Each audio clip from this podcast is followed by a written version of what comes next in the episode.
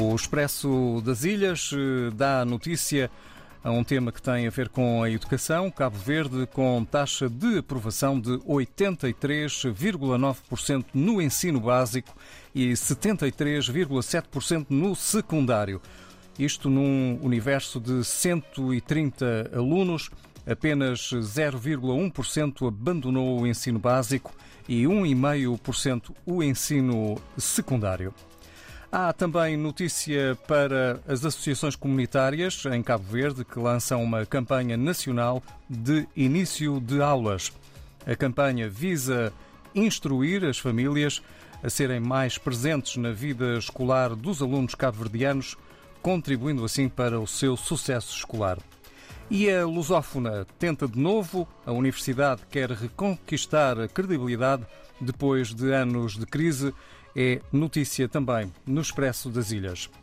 No Jornal de Angola, a obra e a vida do primeiro presidente de Angola, que anima um colóquio. É uh, um colóquio uh, que decorre na cidade do Porto, em Portugal, portanto. A Faculdade de Ciências da Universidade do Porto tem sido um espaço para ensino e investigação sobre a organização do pensamento e feitos do primeiro presidente de Angola. Com a criação há um ano da Cátedra Agostinho Neto, um segmento científico aberto a acolher iniciativas que ajudam a promover e a divulgar a figura do poeta maior. É notícia hoje no Jornal de Angola. Também da Liga dos Campeões, o Petro que ganha vantagem na eliminatória com goleada em Maputo e sobe eh, no ranking dos eh, passaportes mais valiosos do mundo, o passaporte angolano. Tudo isto para ler no Jornal de Angola e muito mais. No jornal O País de Moçambique, o destaque vai para uma notícia que refere à alta taxa de suicídios no país. Manica é a província com o maior número, seguida da cidade e província de Maputo.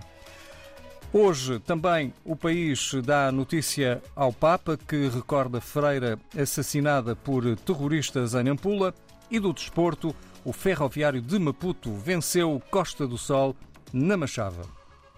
Do Brasil, o diário do grande ABC titula Ministro Comunicações diz que o 5G vai beneficiar indústrias da região.